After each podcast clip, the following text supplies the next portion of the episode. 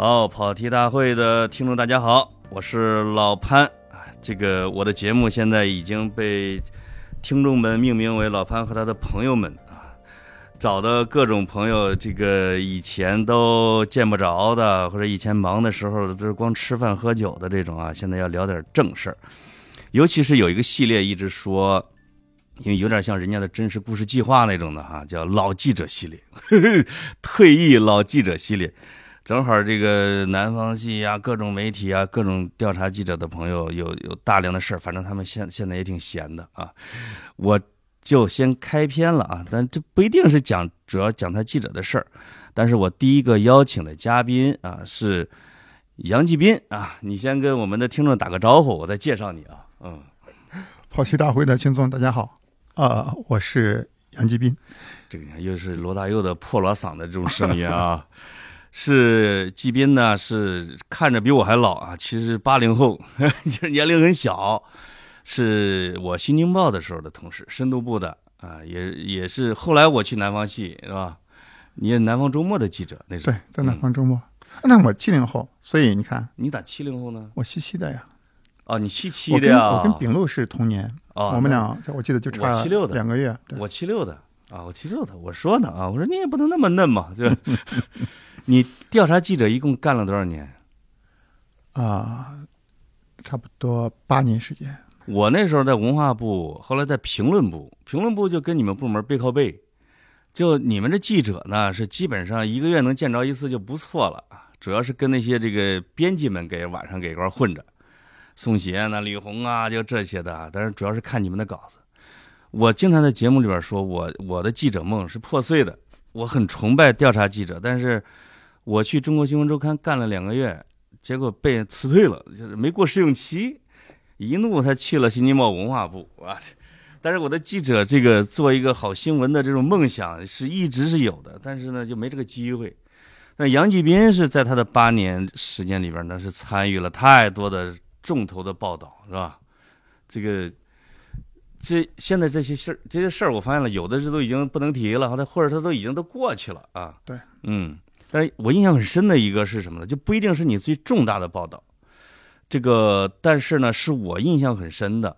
第一个就是那什么，就是呃，俗称叫“千千师论价”，你还记得那个吗？记得，记得在湖北荆州。湖北荆州吗？但是如果年龄，因为我们这个听众也有呃四五六十的啊。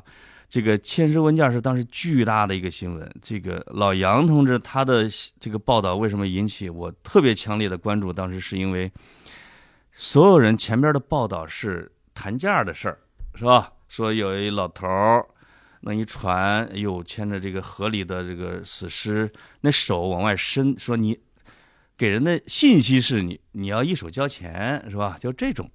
但是你那篇报道，我现在把题目我都能抄下来，叫。叫大学生救人溺亡，隐情调查，挟持要价，另有其人见死不救，渔民被冤，这是原标题吧？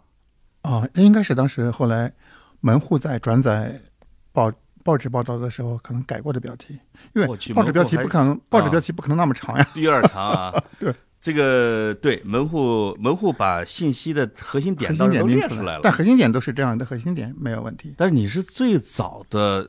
直接就让风向转变的，就是我觉得这是调查记调查记者的那个敏锐度和独立判断一个很重要的一个方面。你是怎么发现这个呢？或者说其他记者也也知道吗？明他们的明知故犯吗？也不是明知故犯，但是呢，这个 报道最早就呃在很早的时候，大家媒体记者把它道德化了。嗯嗯，但这里面有有有有一些道德的纬度，但它其实背后有一些有一些呃很专业的一些问题。你比如说，媒体最最早报道，然后说这个渔民，然后呃，就就是他在去救那个大学生的时候，他始终没有下水。哎，他一直在船上没有下水啊。但其实有在江边生活经验的人，都知道下水救人是是最低效、最危险的。对，能够在救人的过程当中，能不下水就不下水啊。然后。嗯，其实那到江边去，你跟这些渔民一聊，对，你就知道这个不管是当时岸上的这些围观者，嗯，还是最早的媒体报道，对这一块的质疑是站不住脚的。嗯嗯嗯，因为那个渔民他把他他船上的那个，我记得因为已经十多年过去了，一些细节可能我记忆会有出入。啊，他把他的方那个救生圈扔下去了，而且他把竹竿那个竹篙伸过去。哦，一般救人的话，救人，嗯，如果在你在岸上或者说在船上，嗯，如果够得到的话，大家是不会下。对你用那个竹篙杆有倒钩的，你能挂住就行了，是吧？这是这是第一个，第二个，呃，出入是什么？是就是说，呃，如果你你在站在船上已经看不到人，嗯，那这个时候，呃，这个工作就不叫救人，对叫寻找尸体，哎，就是寻尸了，寻尸了。对，也就是说，呃，当然是这样，这里面大家有有一个认知的错位的问题。嗯，比如说老潘，我们两个下午我们两个会去游泳，然后过了一会儿，你发现我靠，水面上怎么老杨不见了？对，那在今天下午剩下的所有的时间里面，你脑脑子里面只有一个概念，救人。是啊，但是这个时候，比如你看到旁边有一个人划着船过来，你让他去帮你去救老杨，对于你而言，你脑子里面这个这个时候唯一的概念就是救人。对，但对于船上那个人，他是理性的，他从旁观者的角度，水面上已经见不到人，这个时候他脑子里面只有一个概念，就是帮你把尸体找到。哎，这个时候你会发现这里面有一个有一个概念的这个有个认知的一个冲突。对，对于你而言，就是把你的朋友从水下面尽快的救出来。认知可能还活着呢，对吧？对，已经是啊这个时候时候，没有人能够说服你，对，没有人能够说服你。比如说人溺水之后，其实就是几分钟时间。是啊，那嗯，回过头来，当前还有另外一个就是一个认知的错位，因为是这帮学生，反正有我记得是一个班的学生去那边玩啊，哦，然后那对于他们这些同学而言，他们几乎见到岸上所有的人就给人下跪，希望去哦救人。对，但实际上，对于岸上所有的人而言，这个时候已经不是救人的问题了，是捞尸的问题。哎，已经很长时间过去了，对，嗯，对但那这个时候，后来这些学生在接受采访的时候，他们就会去讲说，比如说我们已经下跪，让他拒绝。去，救人，对，对于这些不管是当时岸上的这些旁观者而言，还是对于那个渔民而言，这个时候已经不是救人的问题了，而是捞尸的问题。没错，但嗯捞尸的话，那就是这是一个很，这就是一个专业的问题了。这些渔民他们，他们除非大概知道这个是在哪，他可以有一些器具，或者说他自己如果擅长游泳的话，对，然后他可以帮你去了。另但但那这后来就过渡到另外一个话题，就是那个所谓的这个尸体打捞公司的问题。对，那我这是这是这个，当我去采访完成之后，我发没事我我的最大的发现你。不一定需要讲讲这个全貌，我已经大概理解了，就是实际上是呃人的悲欢啊是不相通的，对吧？人的悲欢是不这个学生们希望看到的是一眼满头大汗的渔民，我扑通跳到水里，对对吧？哪怕捞出来的可能他已经没有生命体征了，对。但是那边已经就是渔民的理性判断，因为他们见的也很多啊，他可能是理性行动啊，这里边的错位导致了问题。对，但并不是说渔民的见死不救，嗯没或者说，他们的冷漠对啊、他们没有人性，这个是完全是对渔民是一个非常不合理的指责。没错，我觉得这是一个有特别有独立的判断，实际上采访难度也没那么大，对对吧？对关键是你自己的判断，不是人云亦云的这种的。对，这杨这是杨继兵，我印象很深的啊。就是另外一个呢，是跟我们，因为我是文化副刊部的，我那时候觉得。你们这个调查记者嘛，拿料嘛，对吧？陪采访对象一喝酒，把料拿过来。直到我后来看你写了一篇良渚文化的啊，这个后来就世界文化遗产了。你已经在很多年之前写了一篇很长的报道，说还不能简单的说就能够改变中国的文明史，叫这样的一个报道。我觉得这个报道是非常有深度。但我印象最深的是什么呢？是你的文字。我突然觉得一下引为自己人的那种感觉。我得读一句，其中有一句啊，我专门因为我脑袋里老盘旋着它，这个咱俩说聊的时候，我得找到那句，这句我找出来了，叫“冬天的平遥镇，阳光温暖，在古城墙遗址不远处的田野里，上千只鸭子在谷子地里寻找着食物，他们以细小的脚掌轻叩大地。哎呦，这个细小的脚掌轻叩大地，八个字把我们文化副刊部给盖了。我觉得怎么这文艺青年啊，对吧？这个后来为什么没写书呢？能写出这么有文化情怀的东西啊？啊，我真的已经不记得我写过这篇稿子。然后你你把它啊，你把它找出来，我突然想起来，哦，是的，我那我记得是零九年的事情，零八年零零零九年吧，还是？对，零九年的稿子，零九年，我才想起来，哎啊，有这么一篇稿子。但其实，其实当时为什么？那我记得是文章结尾最后一句话吧？就当时为什么会去写那篇鸭子？写那篇鸭子用他们的脚，去去击打这个大地？对，这鸭子不就是我们人类文明吗？或者说，人类把地球折腾的那么厉害，其实呢，地球并没有伤太多分毫，就跟那群鸭子一样嘛。对它，地球是人类，也就是像一群鸭子啊，就这种。但是你我，但是我不知道你知道不知道啊？你应该会知道，就是虽然你没有文学之心啊，但是我们都有一个共同的一个朋友，真的是借了你的活、你的你的东西，自己获了大奖啊！就是阿乙啊，也是不是咱体育部的嘛？你看，我发现了，体育部当时是最有文化的，对，文化部体育部深度部，阿乙呢，就是有一篇小说，短篇小说就获得了蒲松龄小说奖 啊。这个当然有记者就采访他，他说那就直接就说我是来自于杨继斌的一个故事，这就是他自己主动交代啊，我恨不得就差点说他是抄袭。这个故事他这个小说叫什么？杨村的一则咒语。他说故事从你那听来的。这个杨村呢，我不知道报道里边是不是杨村。他说两个人呢，就是有一家啊，这个丢了一只鸡，两个人就开始怀疑他邻居偷的。那个丢鸡的呢，就这说的说的，就后来就伤感情了，就开始赌咒了。咱们都是农村的孩子，这个就知道他们就开始骂事。丢鸡的说：“如果我这个鸡不是你偷的，我我我儿子今年活不过过年。”那个被认为是偷鸡的说：“如果我偷了你的鸡，我儿子也活不过今年。”好嘛，我觉得这可能是农村最严重的事业是赌咒了啊。结果到大年三十之前的时候啊，偷鸡被认为是丢鸡的那个儿子来了，没事儿。结果被认不对，是被认为啊反了，是我说反了。丢鸡的那个呃那个，其实我应该喊他姑姑。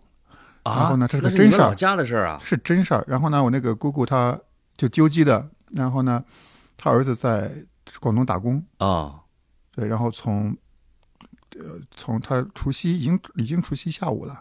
对，从车站一路回来，回回家之后，然后就跟他妈打了个招呼，就说我要去休休息了。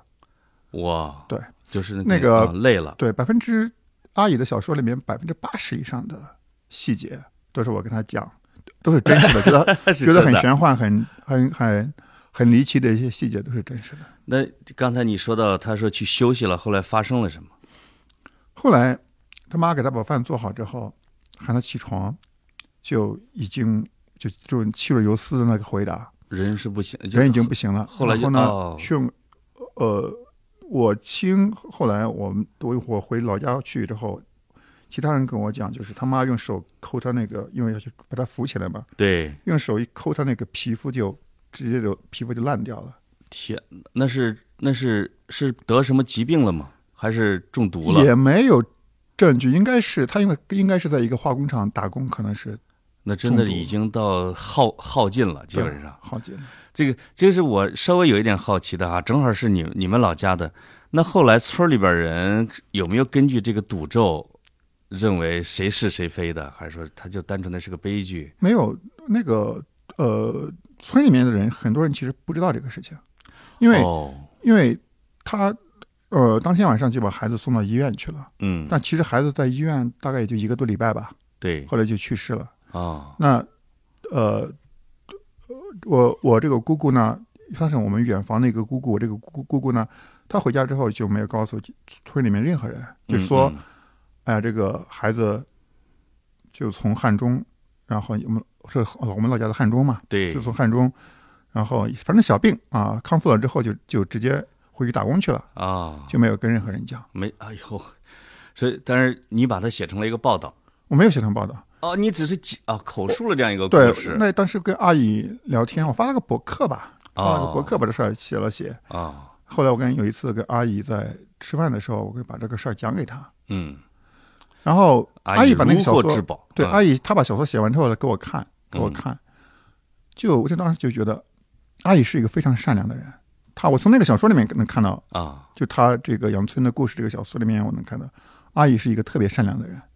一个职业作家有两有两有两种东西，他无法无法掩饰，对，一个是他的才华，另外一个是一个是他的善良。哦，阿姨从我的角度，我会觉得他对那个故事，就是这个最这个真实事件，他在做小说的艺术加工的时候，他最重要的一个改编是让这两个农妇最后和解了。对，但实际上当中他们没有和解，这，恰恰是阿姨让让这两个人和解。我觉得阿姨太善良了。哎呀，这就是蒲松龄小说奖和诺贝尔文学奖的区别。对再狠一点就不和解了。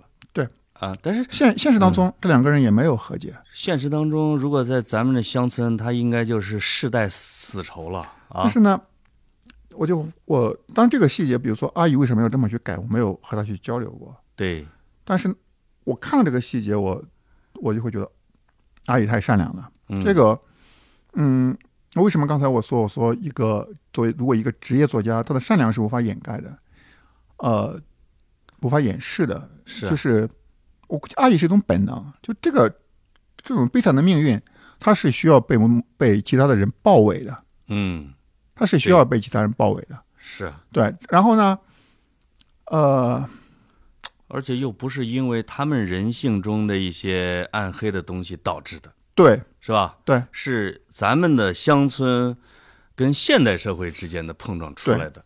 嗯然后其实有很多很多作家，呃，他们有这种这种善良的瞬间，你能从他们作品作品里面感受到。对，这些所谓的善良的瞬间是指，其实你纯粹从呃从艺术的角度，比如说我们从小说结构的角度，你把它删掉，嗯你会发现对于整个叙事没有任何影响。对，我给你举一个例子，大家可能都看过那个《天龙八部》里面，最后慕容复不是疯了吗？对呀、比如说阿碧跟着他，阿碧，对，金庸金庸一定要安排阿碧跟着他。哦，呃，这个最后呃很多年之后，金庸又重新进行了修改，他不只是让阿碧跟着他，他让哦是吗？我他他他让那个谁那个，让那个是叫王语嫣，王语嫣，他甚至让王语嫣都回到了慕容复的身边。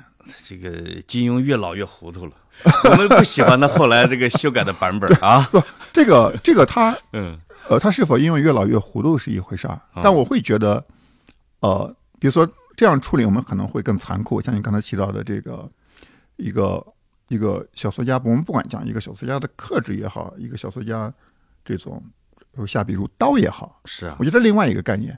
扯远了，回过头来，我会觉得就是，呃，我一直很喜欢，我很喜欢阿姨，嗯。就他他的他的小说，他他那些短篇，真的像手术刀一样，哇，真的像手手术刀一样。但是呢，你一路下来，就是你总你终归能撞见，你终归能撞见，就是他的那种他那种善良的本性，这种善良的的本性，他是没法没法克制、没法掩饰的。是。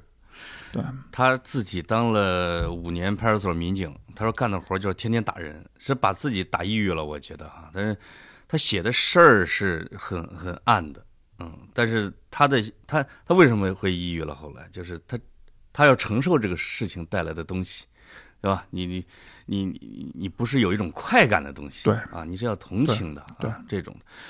就是前面为什么聊这个的老记者生涯和做过的这些事情，就跟现在做的事情它是一脉相承的，这就连起来了，对吧？前边实际上是开场，这个杨吉斌呢，他现他后来就去了互联网公司啊，在字节跳动，我去了你们隔壁的互联网公司啊，这个叫小猪短租，我们的听众对我们小猪短租已经都很熟了啊，这后来后来就被飞猪又买了啊，呃，老杨同志是一直在字节跳动，就这个我们觉得这天天就搁那坐办公室没啥意思啊，但是前两天啊，就是我就是转你们，哎呦，我这个转了一个你们的一个一个发的一个视频，是抖音寻人啊，说这个这六七年的时间，通过各种手段，通过甚至是大数据的手段，已经跟跟多个部门协作情况下，已经寻回了超过两万一千个人。我我就被这个啊说是激了一下，击中了啊。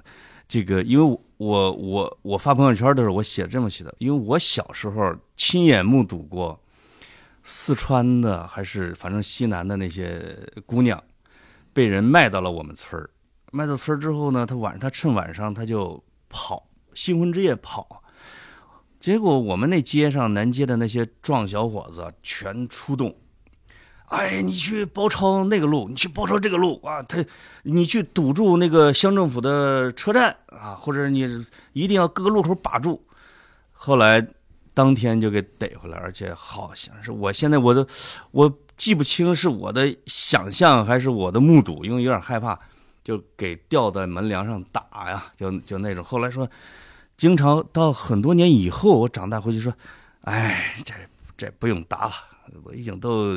意思就是身心俱福，把小把小浦洲当家了，就就是这样的一个。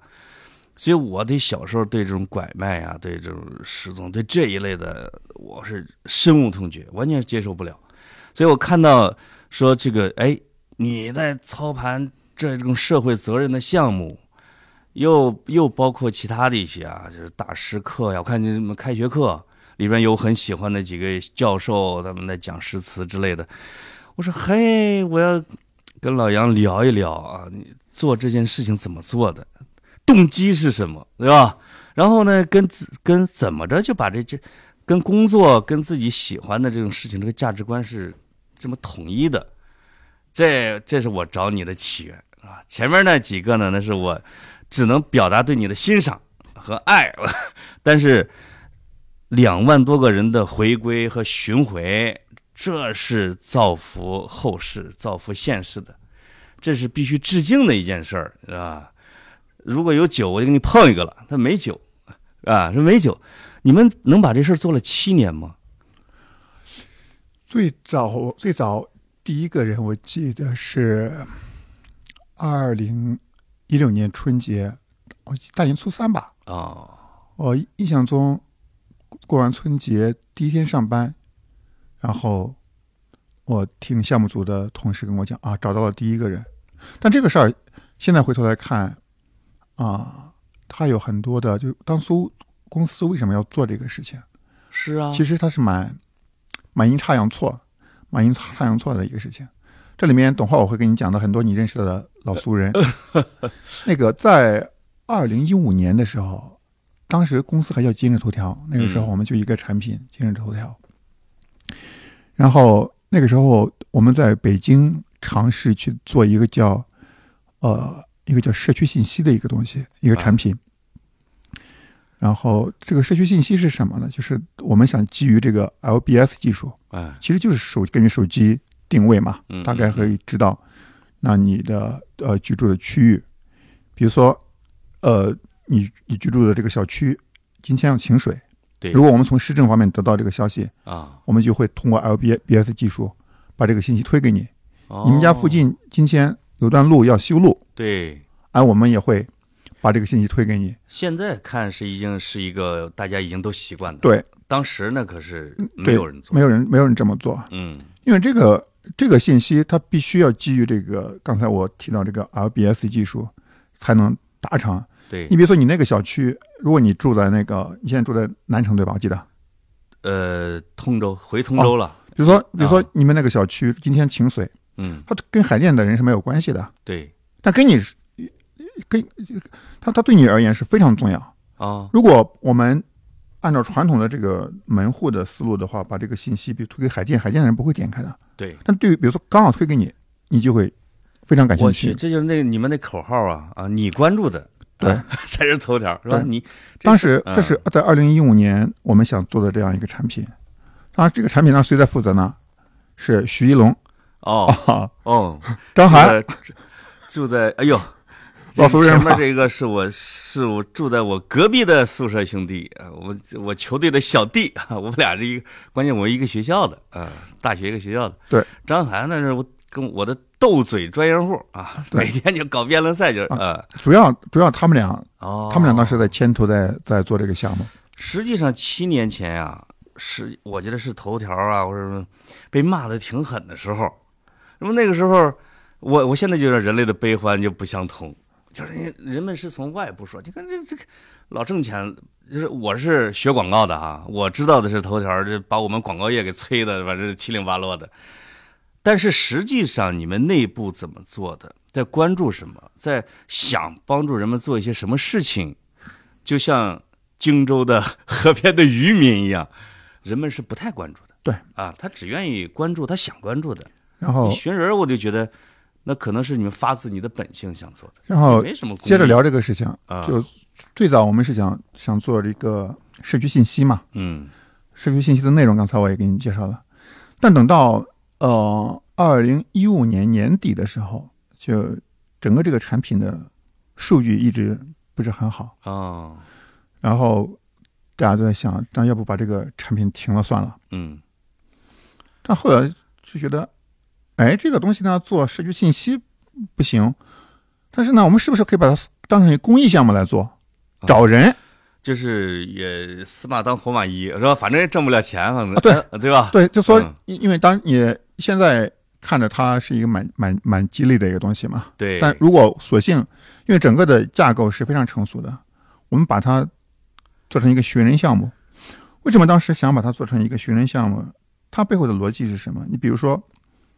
呃，以前家里面人走丢了，嗯，然后我们能做哪些事情呢？我们会到《新京报》去发一个广告，哎，对吧？然后呢，弄一弄一框框啊，对，一个豆腐块儿哎。然后如果家里面人特别着急，就是我到街上到处去发传单。然后我妹妹小时候丢了，丢了，人四岁，这跑好几公里，跑从城市跑到村里边去了。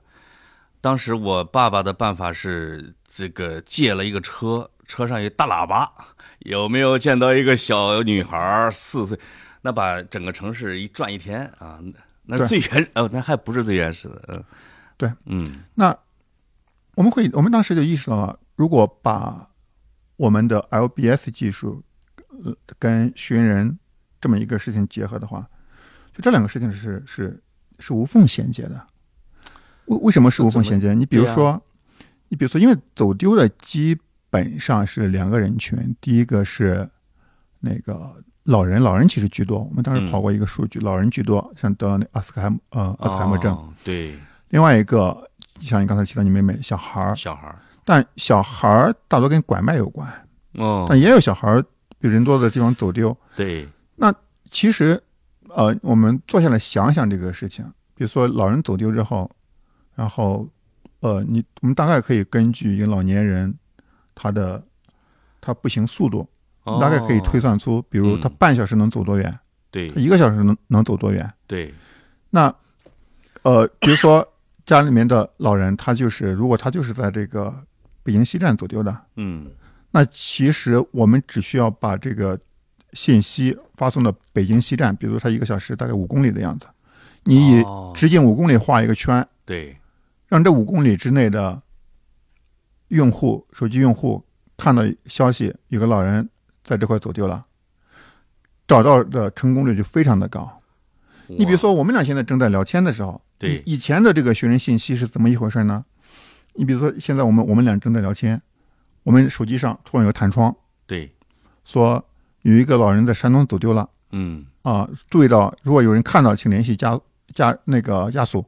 我们俩大概率不会点开这个信息，是啊，因为离我们太远了。对，但是在头条寻人推出了之前，所有的寻人产品就是这么做的。对，但是同样，比如说今时今刻，我们俩正在聊天，我们现在是在北京的海淀区，哎，在中关村这块那如果我们看到手机有个弹窗说中关村半小时之前有个老人走丢，我们很大概率会点开看。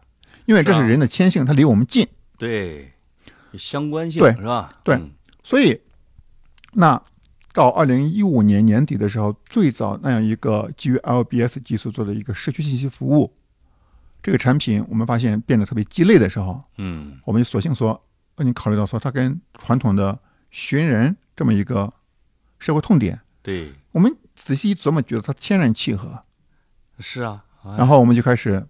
把整个原来那个团队就调整啊，你们不要做 做做做做做产品了，哎，团队也不用解散，对吧？啊，对，你们过来做做寻人，啊，然后大年初三，我记得是大年初三，就是好像是通州那边一个老人八十多岁就找到了一个，就找到了，然后很快啊，我觉得啊，说明此前此前所有的想法其实都都属于沙盘推演。那当第一个人找到，陆陆续续，我记得一个星期之内好像找到两个还是三个人吧。哇，我们觉得啊，这个这事儿是行的，就是我们此前所有的设想，它是它是 OK 的，他是能跑起来的。他这个你们那时候找到一个老太太，会给墙上贴一个 照片嘛？像中情局一样打一勾啊，回来了，这个回来了，下个回。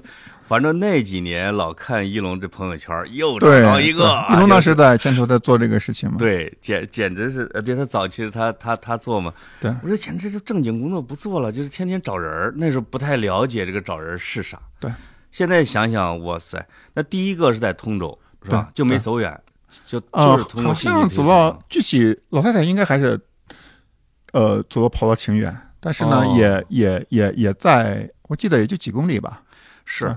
你大概说他在通州一带，对，那通州人可能都得点点，因为本身我们的地方小嘛。对，啊，一周两三个，那后来这是越找越多吗？越找越多。哦，其实其实这个事情就是刚开始跑通之后，你知道我们当时做的第一件事是什么吗？我们讨论要做的第一件事，商业化不是 是什么？不是商业化，但是跟钱有关啊，是要把成本降下来。当时是一个几十人的技术团队还支撑这东西吗？不是，呃，嗯，他其实没有专门的技术团队，因为所有的呃呃产品啊技术是依赖于我们的今日头条，当时公司还叫今日头条，对，它的呃我们叫技术中台，但其实呃成本成本最重要的成本不是我们理解的，比如技术啊这些，不是在这一块啊，最早。你像像我们我我我记得就是跑通之后，然后我们开了一个会，就讨论一件事，怎么样把成本降下来。对你刚才你感慨你说这个事情做了七年时间，是啊，然后你们的找到两找到出现的找到两万多人啊。我们当时所有人都有个共识，就是你想把这事儿长期的做下去，嗯，想让更多的人从里面受惠，要解决的第一件事情就是把成本降下来。啊。对啊，当时因为老板不同意。啊，他不是他不是老板同不同意的时候，因为他背后他就是一个一个经济学原理，对，一个经济学原理。比如说持续，对，比如说大家提到这个提到公益，我们说，哎呀，说某个公司或者说某个人，然后呢给谁谁捐了多少钱，大家首先关心的是本能的会关心这个金额的大小，对，但其实我们不都会好像会去忽略说。这个到底解决了多大的多多大的问题？哎，但其实如果我们把一些呃一些冲动，把一些感情的东西抹除之后，你会发现，当你如果你真的想把一件事情做大，长期做下去，对，你要解决的第一个问题就是把成本降下来。啊，就是你的投入产出要无限趋近，甚至是吧？对，你至少要无限趋近。嗯，然后嗯，但这么多年，你你会发现，我们公司从来没有对外去讲过。是啊，没有去对外去讲过。比如说，呃，我们找到两万多人，找到一个人的成本大概是多少？我记哦，对，这个数据，这个这个这个，我今天我也不能给你给给你讲，也不对，仍然不能讲，因为这个，啊，是不是最早期的时候最贵？一般是这样的吗？还是还基本上基本上能够买一辆呃买一辆呃豪华车，找到一个人呢？对，成本是可以买到是买一辆豪华车，当然现在已经已经大幅的降下来。对，大幅的降下来，但仍然是一个，你刚才提到商业化的问题。对呀，如果把它商业化，仍然是，就是说我们我们不从当中赚一分钱，仍然是很多家庭无法承受的。没错，啊，就是只是分摊成本对，很多家庭也无法承受。所以这个，呃，我嗯我我我们仍然不打算跟跟社会跟公众去讲，比如找到一个人要花多少钱。啊，对，因为因为它其实其实可以算可以算得到，你比如说根据现在一个 A P P 的它的弹窗的价格行情是多少？因为你其实你用的都是流量嘛，当我们今天谈流量，就是在在在谈现金嘛，对对对，所以这个它的钱主要是在费用，主要是在这一块啊，对，所以我们最早我我觉得也是我们做的最正确的一件事情，就是在在很早的时候，嗯，我们就千方百计的去把成本降下来。哎，对，其实也不低了。就是虽虽然就是我们没法或者不愿意具体算这个，但是但是一个一个的，因为我是明显后来慢慢的，呃，这两三年啊，就在抖音上出现团聚啊、找人呐那种场景。越来越多了，皆大欢喜的场景。啊，就就是，呃，大家不一定知道是找人这件事儿做出来的，但是呢，就是你会看到很多的四十多岁的，甚至五十岁的那种大叔大姐，跑到了回到了家里面，然后他他妈妈已经精神失常了，嗯，然后这个时候，哎。哇塞，认出了儿子，找到了他的胎记。你看我这种的中老年人还看喜欢看这个，然后就抱着一直哭啊！我的天哪！我说，哎呦，还挺抖音呐，这个挺煽情，但他实际上背后是一件一件的这样的一个事儿。我靠，就是让分裂的人团圆啊，让失去的人回来，这个是非常了不起的。要敢说是值得大书特书的，你这不愿意往外公布也不行。这个，呃，你你。你知道的，或者这一类的事情里边，哈，就有没有比较很难找的，就是需要你们投入大量的精力、很长的时间来搞定。你比如说用其他的穷尽，人家都是二十年失孤那个刘德华演那个，那都找不着老师。他还有像亲爱的，我这都是看的丢孩子的。但是确实是刚才你说的那个，我觉得通过人工智能啊，通过这种信息的位置的判断呐、推送啊。呃，甚至可能会包括人脸识别啊，就是这这一类的，以前解决不了的。那么通过人工智能的手段，通过大数据的手段，它怎么就能解决了呢？我因为不太了解这一块的啊，嗯，你那你们这是肯定增加了一些新的武器给他们。呃，最早是刚才我给你介绍，比如说我们基于 LBS 技术，嗯，LBS 技术，呃，其实它，呃。是更适合的案例是老人或者小孩儿刚走丢时间近的那种近的走丢一两个小时。对。那后来我们嗯把其他的一些啊别离纳入进来。哦。你比如说，我们去和民政部去合作，知道在很多地方的福利院里面有些老人他们失智的，他们就在福利院里面，他们也也。也也说不说不清楚自己老家在哪，自己家在哪。我们开始去和，包括一一些医院里面也没人管了。对，医院里面有些，呃，有些病人。对。然后我们去，呃，帮去找这些人的他们的家人啊。然后呃，还有你比如说那个像，嗯，像呃，在解放战争之后。然后呢，国民党到到台湾哦，台湾有大量的老兵，实际上是有的老兵是找不着家了的，是吧？呃，就是反正各种对，没有回来嘛，没有回来，然后 牵不上线对，但他们会一直会有这么一个愿望，希望对。自己能够，哪怕自己死后，嗯，自己自己能够葬在老家。对，那呃，我印象中台湾。有一个有一个里长，嗯，他们还叫里长，很古朴的称呼。里长听着像是管两个村左右的哈，差不多相当于我们村长吧。对对对对，嗯，对。然后有个里长，他后来就跟我们合作，把一百多个老兵的骨灰，因为他但他要每一次啊，他要过来找，比如说他只知道这个老人会给他写说啊，比如说我是泸州的，对，我是四川泸州的，然后呢，泸州哪个村子的啊？但其实五六十年过去之后。呃，很多原来的这些地名都没有了。对，呃，对，然后要去走访。对，对，然后，呃，当然，我们比如说，我们会会会会借助于今日头条或者借助于抖音这个产品去找当年的，哦，可能你现在年龄比较大，嗯，对，当当地这些老人知道这个事儿的，会去会去帮他们去找。啊，其实这里面有，嗯，有些需要去依赖于一些新技术的东西。对，但在很多时候，它依赖的可能就是你的耐心，然后你的那种坚持啊，你的覆盖面，对吧？对，就是这个，嗯，这个事情，其实，在很早的时候，我记得在在呃二零一六年，当时我们创始人创始人张一鸣，他当时谈到所谓的这个，嗯，大家聊，几乎每个企业都谈企业责任嘛，对，企业社会责任。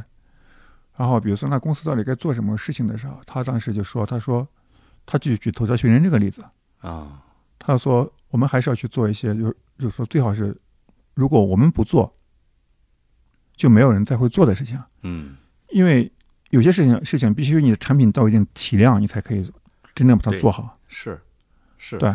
那我会觉得，比如说头条寻人就是非常典型的这么一款产品，哎就是这个事儿，如果我们不做，就不会再有，可能仍然还是会有人去做，但他们因为他没有这样的体量用户体量，他是很难把它真正做好。就是有一个词叫无远弗届，就是对，就是你得到了任何的一个末梢，是吧所以我看到大量的是，就是通过抖音说描述啊，我们丢的这个孩子是长什么样，长什么样，好像每个人相关的人啊都要过一下，哎，是不是有这样的一个人？还要这样的话，还要排除掉大量的误差的。啊其实不是，不是这个工作好像很繁琐。我在看你们找人的过程的时候，我发现一个东西，就是说他们要什么？要绘出一个他走的时候的一个大致的一个什么样的一个地图，你们就能比照。这这玩意儿怎么比照啊？哦、他是说可能是我们村子的那个图长什么样儿，我也不知道啊。就是他们有有、嗯我看到过一些案例，他是说他会去讲，因为他成年之后会有一些记忆，啊、比如说我记得村村我们村子有个池塘，然后一棵树，哦，这种对。这种描述，对，但它、嗯。但它其实因为它其实，呃，你可以把它理解为后来就完就是有一个所谓的共创的一个过程，对。很多人就会去会会会去讲说，那那我们村好像是这个样，我们村好像是这个样，哦，他后来不断的去排查，就很快就会越来越缩小这个面儿啊。越来越缩小，就是你最好是有一个特特殊的东西，有一棵千年老槐树。对，我去，这这对大数据的使用是非常量还是很大的。你咱们之前聊的时候，你曾经说，在寻人的过程中啊，就是当然这两万多人啊，但是我也不知道这中间有多少是拐卖的，或者是犯罪的，或者说纯粹丢失的。等会儿你可以帮我科普一下。还有一个，你说这里边对人性的考验呢，或者说一些这个匪夷所思的，那指的是什么？我我印象最深刻的几个几个案例，然后我记得一啊，我依次给你介绍一下。啊、记得是一六年，一六年十一月份左右吧。呃，在北京西站那边啊有一个内蒙的一个姑娘，呃，带她的带她父亲，她父亲一辈子没有来过北京，来看一下北京什么样子的。啊，结果出站的时候就走丢了。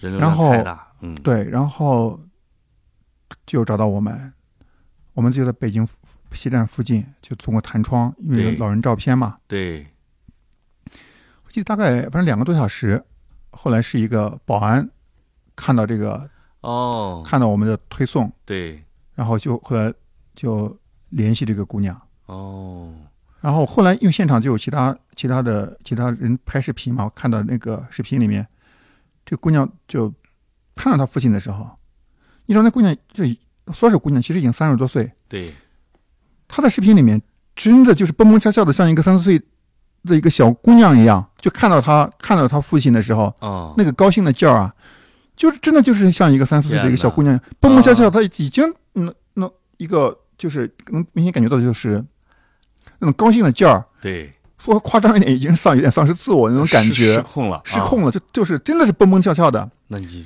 爸爸然后吓坏了啊，，对，嗯，呃，我我讲到这里，你肯定不会有什么感触。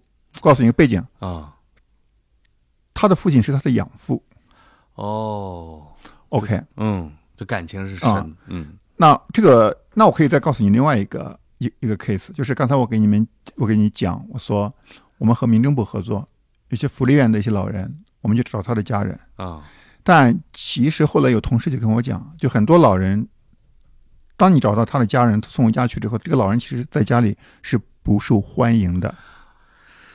你刚才说这个福利院的时候，我当时想了一下，我说。人家是我费劲巴拉，好不容易给放在那儿，我又不付钱，我你再给我送回来啊？我我的意思是说，就说我们在做在做一个寻人的项目，对寻人寻人，最后你会发现你寻到的不只是人，还有人性的东西。啊，寻了很多人性，会撞见很多人性，很很会撞见很多人性，包括人世间的很多。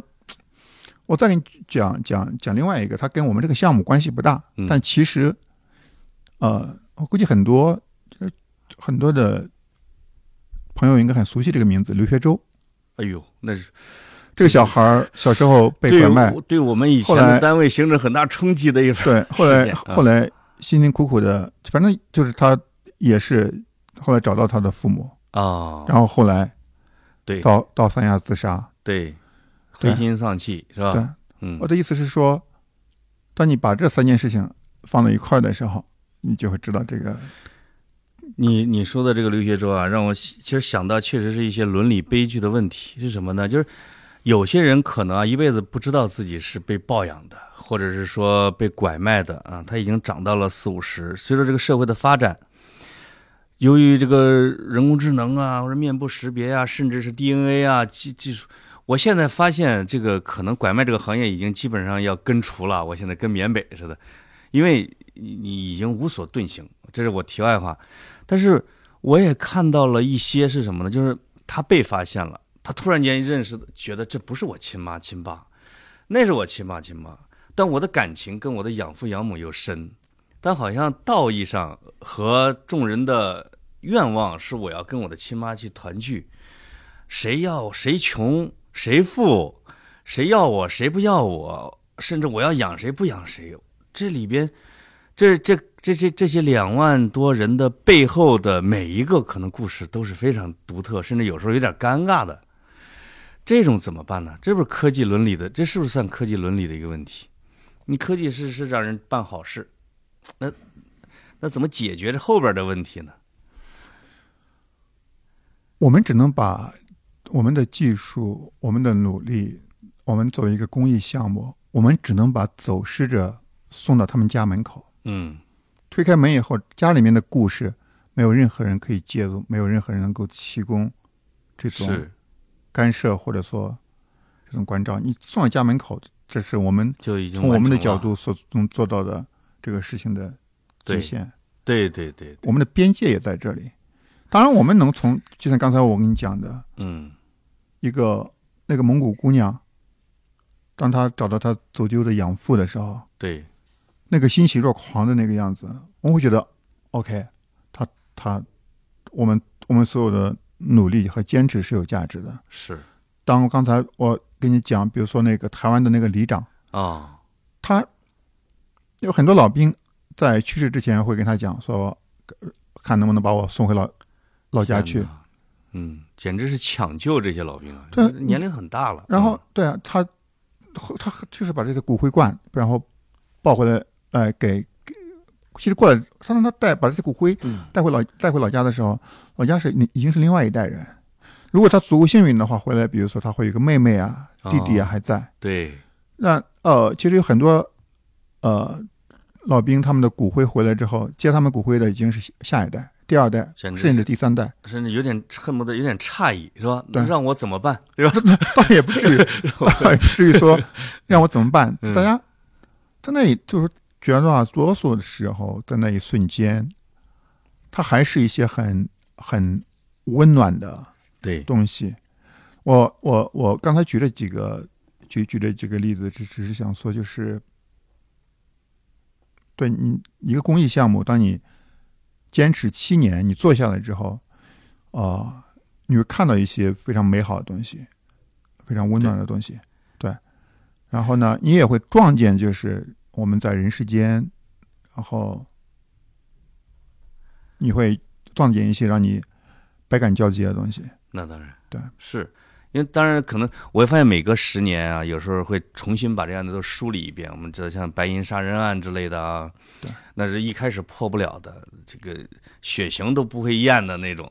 到现在后来 DNA 咔一查，这个感觉侦探小说都不用写了。现在基本上这个侦探们都失业了，科技的手段可以解决很多问题。那我觉得寻人这个啊，是在科技的强大的背景下。